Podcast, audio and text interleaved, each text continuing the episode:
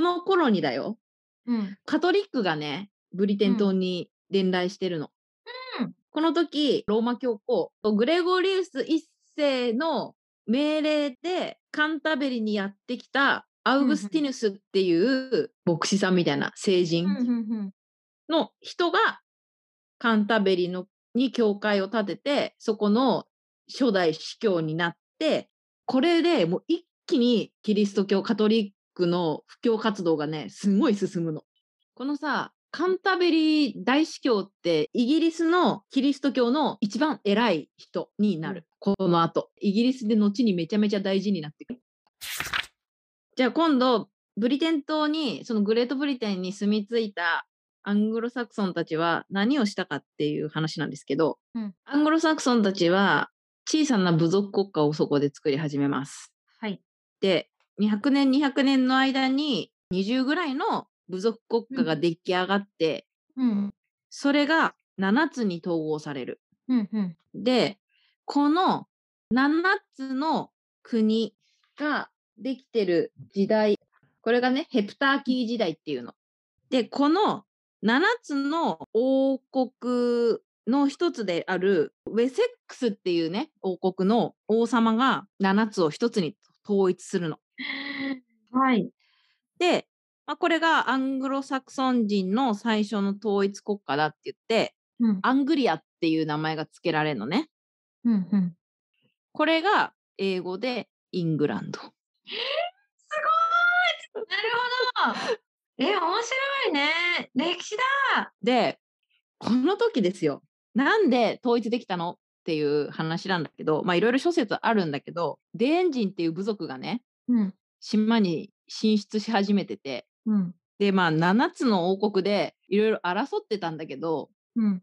このまま争ってたら俺らやられちまうわってなって、うん。とにかく一つにまとまってそのでエンジンを撃退しようっていうのでまあ多分強かったんだろうねウェセックスを一番、うん。まあ、ウェセックスを中心にまとまって一つの国になってなんですけど来るんですよその部族はその後すぐこれがバイキングっていうバイキングって海の、そうそうそう海のやつらですよね。そうそう海のやつらやってくるんだよそれがデーン人でエンジンバイキングの一族のデーン人ですね。え、じゃあ、せっかくそいつらを撃退しようと思って、七つ同士で一つになろうぜってなったのに、結局、やつらはやってきちゃうんだ。結局やつらはやってほうほくる。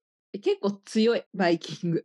なるほどな。でバイキングスカンジナビア半島ユトランド半島っていう今のデンマークとか、ノルウェーとかススウェーデンとか、うんあの辺の地域からやってくるんだけどうんうん。主にノルウェーの人スウェーデンのあたりに住んでた人デンマークのあたりに住んでた人たちまとめてバイキングって言っててまあこの人たちを北方の人っていう意味でノルマン人って呼んでるのね。でこのデンマークに住んでたデーン人に襲われるイングランド。うーん。で、まあ、一つになったけどそれぞれにねリーダーがいるのよ7王国の。うんもうみんなやられちゃうデーン人に。強で最後うんまで戦って頑張って残ったのが、さっきのウェセックスの王様おこれがアルフレッドっていう王様ねもうさっきあの統一した王様の孫もうそこから時代は進んでるからとだいぶたっそうつんだな。アルフレッドっていう、まあ、アルフレッド大王っていうねイギリスでは結構有名ないろいろ物語とかにもなったりとかしてんだけどこの人が一人で デンジンと最後まで戦い続けるで結構戦いを優位に進めるんだけどうん。ブリテン島から完全にデーン人を追い出すことはできず、もうしょうがないから平和に共存しようよっていう話を持ちかけるデーン人に。うん。で、君たちがキリスト教に改宗してくれたらいいよ、住んで。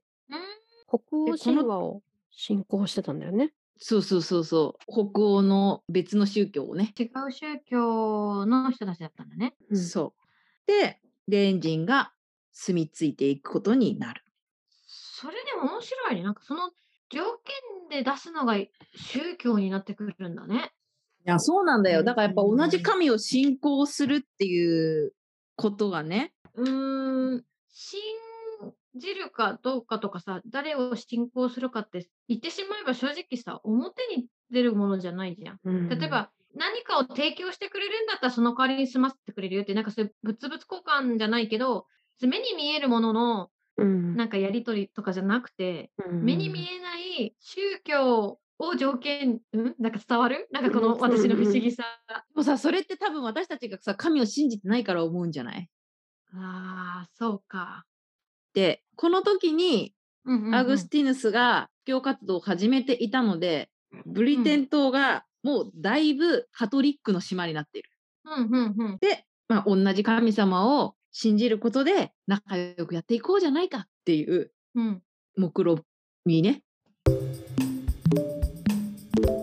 Hello, Stranger 海外戯曲をやってみる会のおしゃべりこの後ね、何が起こるかっていうとね、うん。結論から言うと、まあ、デンジに征服されちゃうんだよ、最終的に。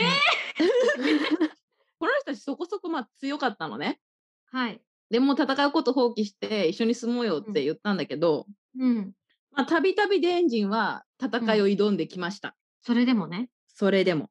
で、もうこのアルフレッドが死んで、うんうんうん。頑張って戦ったけど、ダメだったから一緒に住もうよって言った王様。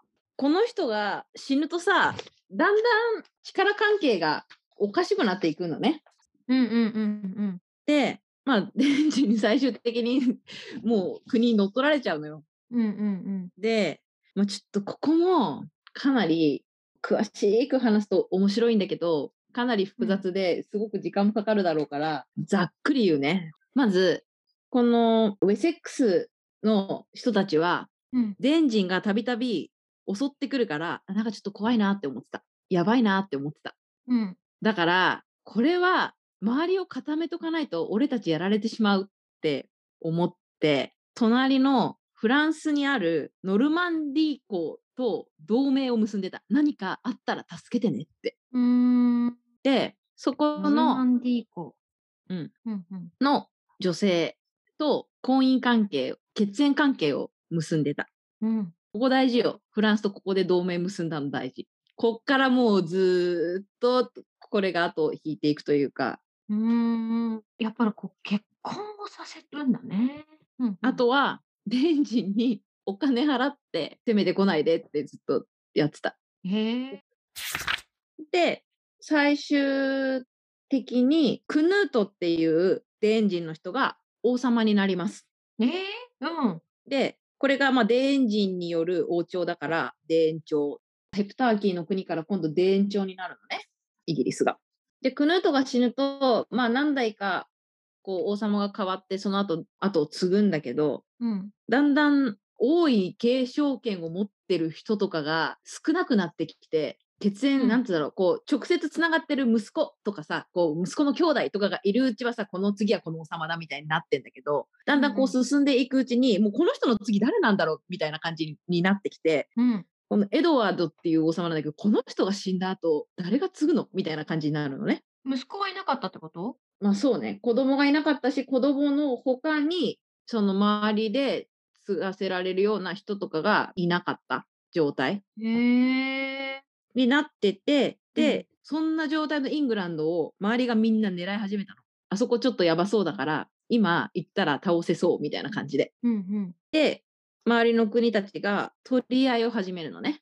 で、それに乗っかって国を占領しようとやってきたのが、ノルマンディー公国なんですよ。あ、あれそう。ウェセックス王と同盟関係にあったノルマンディー公国。そう。自分は血がつながっているから、うん。僕はここの王様になる権利があるよって言ってやってくる。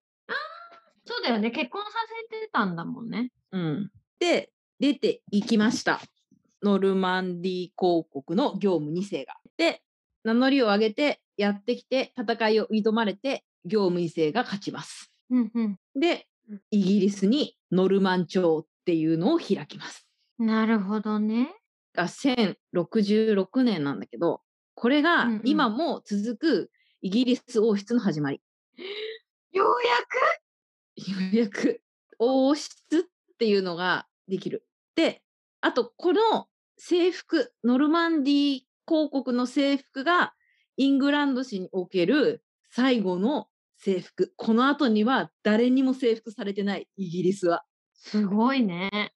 すごい。もう、ここまでとこの後は全然またイギリス史で大きく変わっていくんだけど、ここまでが激動。もう、いろんな人へーに征服されまくってる。え、じゃあ、このノルマン朝を最後に、新しい人類がこの土地にも攻め入ってきたりみたいなのはないってことか。誰か別の国の王様に国を取られたことはもうない。この後は一回も。それってすごくないすごいと思うよ。結構このす後ごいねもヨーロッパはごちゃごちゃだからね。ずーっと。あーそれが現代に続くイギリス王室の始まりね。そう。だからこのね、1066年はね、イギリスにとって結構大事な年らしい。なるほど。まあ、なんだけど、一番最初にさ、王室を開いたのがさ、フランスのノルマンあ、 D そういう公ことか国の王様なんだよ。 まあ、そうか、元フランス人ってことてか、フランス人。元じゃない、フランス人だよね。え、ちじゃあ、ちフランス人がイギリス人になってったってことまあそうですね。まあ今からその話なんですけど、ノルマン朝の話はまさにそういう話なんですけど、へえ。ちなみにはいなんですけど、ノルマンディー王国もデーン人に征服されて、デーン人の国です。待って、デン人ってそもそも、そうもうバイキングの一族だよね。そう、デンマークからえっとやってきた人たち。デンノルウェでー、スウェーデンあたりのところから来た人たちは一般的にバイキングといって、その中のデンマークに住んでた人たちがデーン人。そう、合ってる。で、デーン人はブリテン島にも攻めたけど、フランスにも攻めてきたの。そっか。だって、バイキングの人たちってノルマン人だもんね。そう。で、そのノルマン人がフランスに攻めてきて、そこで開いたのがノルマンディー公国だ。 すだから、別のデーン人がやってきて、王朝開いたみたいな感じなんだよごいなるほどな。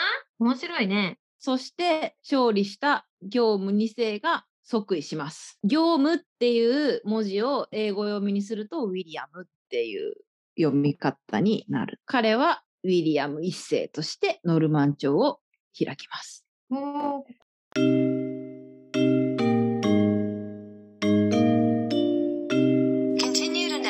次回へ続く